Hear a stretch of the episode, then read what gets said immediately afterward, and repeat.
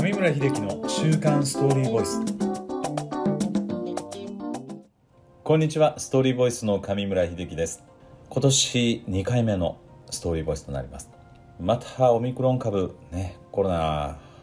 ずっと出てきましたね。ちょっと心配ではありますけどもまあ、今日ははそのコロナがということではないんですけど、えー、初めてこのストーリーボイスでクライシスムービー今日のテーマですけどもドラマ「日本沈没希望の人」とクライシス作品の活用法ということで、えー、お送りしたいと思います。今日もドラマ作品を扱いますので、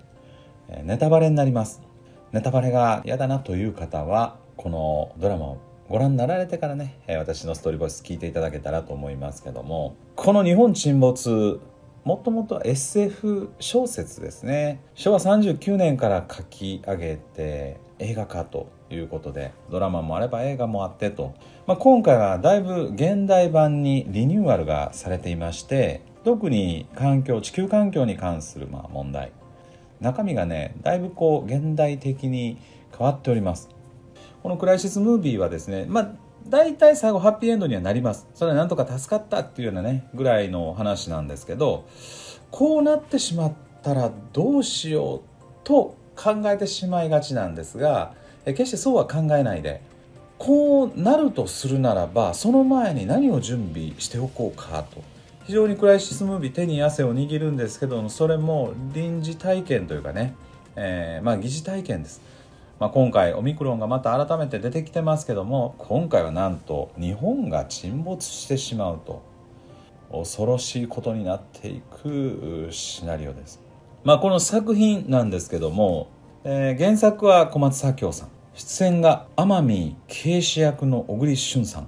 椎名実役の杏さんですね。田所雄介役の香川照之さん。この3人は超中心的なあ役回り、まあ、それ以外にも常盤光一さん松山ケンイチさんが演じておられます。相原美鈴さん同じくキャリア官僚。中村杏さん。石塚平役をウエンツ英二さんがね演じられてます。内閣総理大臣役東山栄一役を中村徹さんが。官房長官役の長沼修也さん役を杉本哲太さんが副首相里城源役を石橋蓮司さんがそれ以外には学者として世良徹さん役を国村淳さんが経団連の会長ということで生島自動車の会長生島誠さん役を風間森夫さんが結構豪華な配役ですよね。どんな内容になってるかということなんですけど、まあ、これ大きくあらすじをお伝えしますと経済市場主義でどんどんと開発を進めてきて地球環境をこう破壊してきたと。でそれを科学者の人たちも、まあ、半ば分かりながらも、まあ、どちらかというと封印をしてきたと。異端児の学者がこのままいくと沈没するぞって地震が仮に起こり出すと島がなくなるかもしれないこういうことを予言する田所先生ですね。まあ予言が的中してしまうと。みんな誰も相手にしてなかったんですけども。実際に島がなくなると。ほらも政府も慌てふためいって大変なことになっていきます。まあ実際にこういうことが起こるかどうかは別としましてもうてんやわんやになるわけですよね。実際に起こってしまうと本当そうなるんだろうなと対処したことないわけですからね、まあ、若手エリートたちを集めた日本未来推進会議というふうに命名しましてそこの議長を松山健一さん演じる常盤光一。ただ主役の小栗旬さん演じる天海啓史と大学の同級生おそらくは東京大学を想定してるんだと思いますけども。常盤光一は経産省ですね。経済産業省の代表であり議長を務めると。まあ、そういう若手のホープたちがそれぞれ集まってます。その会議が未来推進会議とそこでいろんなことを実際に考えてで決定して省庁を超えて、まあ、緊急事態に対応していこうでそれが各省庁に戻ってそこから実務部隊にどんどんどんどん落としていくというね、まあ、本来は地震の映画なんですけども地震だけではなくて二次的に起こってくるのが沈没と。これはね僕も正直驚きました。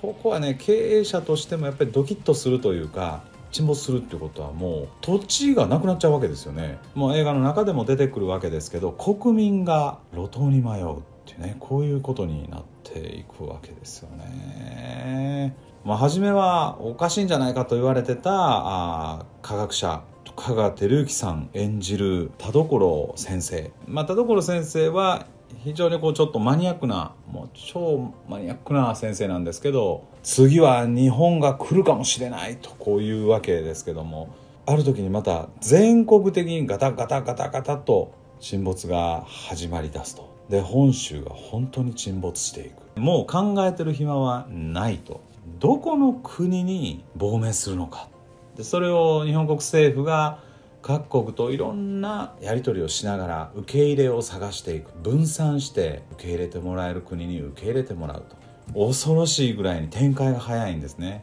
まあ、そんな中で実際に本州が沈没していってしまうと。でいよいよ海外に移住し始めるっていうこういうあの作品になってます。で結論から言うと、まあ、本土は全部沈没。北海道と九州の一部が沈没せずに収まるんですね。で国民のほとんどの人を海外に避難させることができたと。ただ単に受け入れをしてくれと言っても各国受け入れてくれません。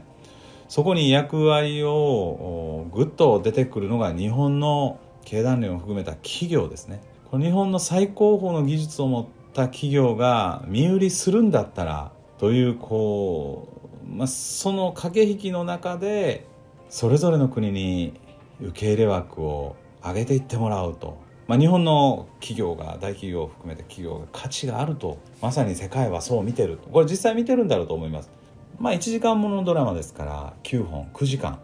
ちょっと連休にエイヤーで見てみるのもいいんじゃないかなと思いますけども。ストーリーボイス的にどんな風にちょっと自分の栄養にしたかということでお話をしていきますと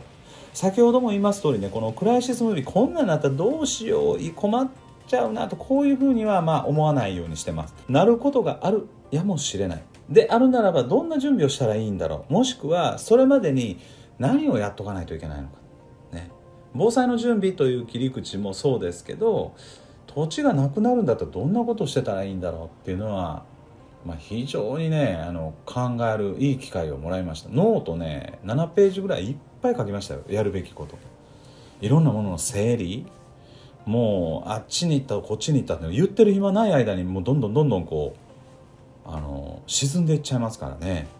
もうこればっかりはできるだけ身軽にしておくことだとかね。身辺を整理しておくことなんかも非常に必要だなと思ったりしましたし。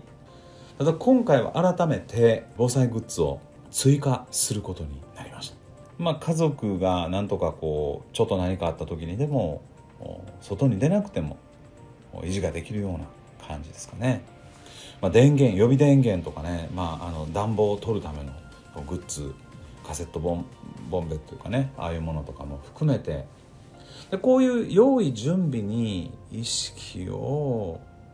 まあ、向けることができたらこれは十分価値があるなと思いますね。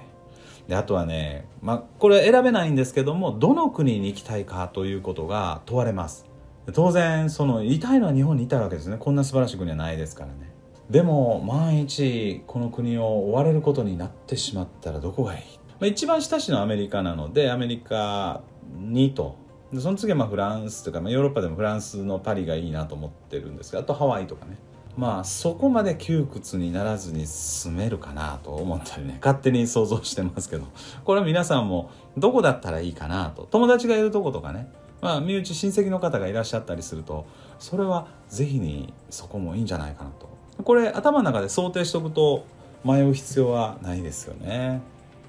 まあそんなことなんてならないと思いますけども、はい、で土地がゼロになるならこれ不動産バンバン企業は売るんですよね。あの不動産の価格が暴落していくんですね いやこれはもう経営者としてはちょっともう辛いなと思うんですけどまああのそれも含めて自分のリスクマネジメントということでまあ割とあの危機がやってくるかもしれないっていう感覚は、まあ、持っておいてもいいんじゃないかと思います。関西においては南海トラフ地震が関東においては首都直下型地震があると、まあ、30年以内に7割の確率でなんというふうに言われたりしてますけど僕も大きな地震を何度も見てますのでね。で体感してますからこれはまああんまりなめてかからん方がいいなと。ちょっと地震から想定外の沈没と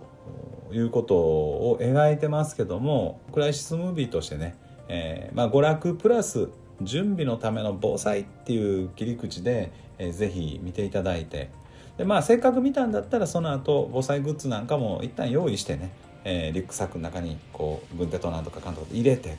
玄関に置いとくとかねこれぐらいまでやれるとストーリーボイスとしての価値はあったなというふうに思います。まあ、今日はこんなところでクライシスムービーの見方、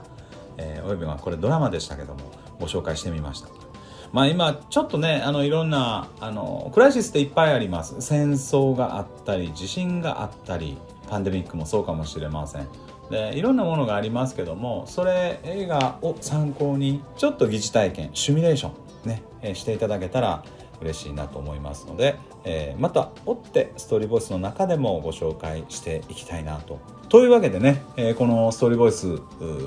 まあまあおもろいやないかというふうに思っていただきましたらチャンネル登録とベルマークチンと。でいいねも押していただいてコメントもぜひお書きいただけたらいいなと思います。これね作品出てる主演者の方が非常に素敵です。恋も進んでいくいい感じに表現されていますのでまあその辺り恋物語としてもちょっとご覧いただけたらというわけでまた1週間皆様が素敵にお過ごしになられて来週のストーリーボイスでお会いしましょう。ありがとうございました。